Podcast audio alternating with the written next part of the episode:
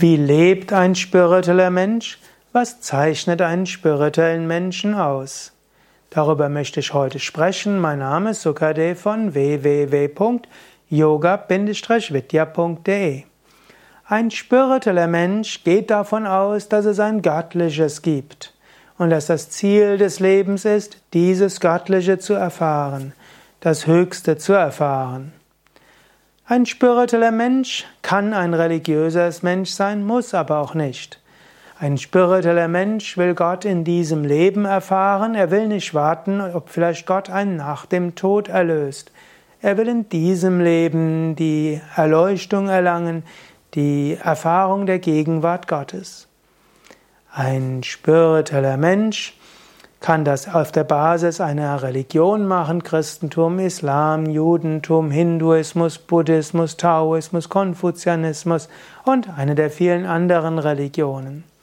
Ein spiritueller Mensch kann aber auch mehrere religiöse Traditionen verbinden oder auch unabhängig von einer konkreten religiösen Tradition nach dem Göttlichen streben. Spiritueller Mensch bedeutet jemand, der davon ausgeht, hinter allem gibt es eine göttliche Wirklichkeit. Und der davon ausgeht, das Nicht-Wahrnehmen der göttlichen Wirklichkeit ist Illusion, ist Täuschung, Maya. Ein spiritueller Mensch weiß, dass es in einem äußerlich gelebten Leben kein dauerhaftes Glück gibt. Essen, Trinken, Schlafen, Sex, Familie, Fortpflanzung, Beruf, Erfolg, schönes Haus, Garten, Kleidung und so weiter, all das macht einen nicht glücklich. Das weiß der spirituelle Mensch.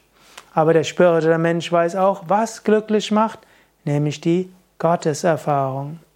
Für einen spirituellen Menschen gibt es einen Sinn im Leben, nämlich die Gotteserfahrung.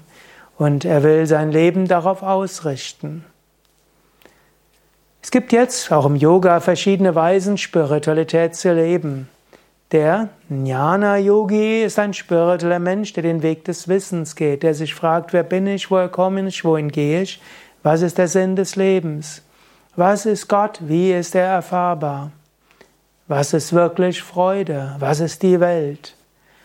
Im Jnana-Yoga gibt es die gibt es Analysemethoden, es gibt Meditationsmethoden und es gibt Konsequenzen für den Alltag. Ein Raja-Yogi ist ein spiritueller Mensch, der lernen will, seinen Geist zu beherrschen. Er übt ganz besonders spirituelle Praktiken. Er lernt im Alltag seinen Geist zu beobachten und zu beherrschen. Er lernt es, sich zu konzentrieren und seine Gemütsverfassung unabhängig zu machen von Äußerlichkeiten. Der Bhakta als spiritueller Mensch ist voller Hingabe. Er will Liebe zu Gott erfahren. Er ist dankbar für Gott. Vielleicht singt er spirituelle Lieder, macht religiöse Rituale, er verneigt sich vor Gott, hat einen großen Altar, schafft sich Darstellungen von Gott oder Symbole für Gott, geht gerne in Gottesdienste und macht gemeinsam spirituelle Musik mit anderen. Der Bhakta als spiritueller Mensch fühlt die Gottesliebe. Der Karma-Yogi ist ein spiritueller Mensch, der Gott dienen will, der sagt, Gott hat mir Aufgaben gestellt, ich will sie für Gott tun. Der Karma-Yogi widmet sein ganzes Leben dem Dienst an Gott. Er geht davon aus, dass Gott ihm Aufgaben gibt und was auch immer kommt, sieht er als Aufgabe Gottes an. So gibt es unterschiedliche Weisen, spiritueller Mensch zu sein. Wahrscheinlich bist du selbst ein spiritueller Mensch. Dann schreib mal für dich, wie lebst du Spiritualität? Schreib es vielleicht in die Kommentare. Wenn dir dieser Vortrag gefällt, klicke noch schnell auf Daumen hoch oder gefällt mir.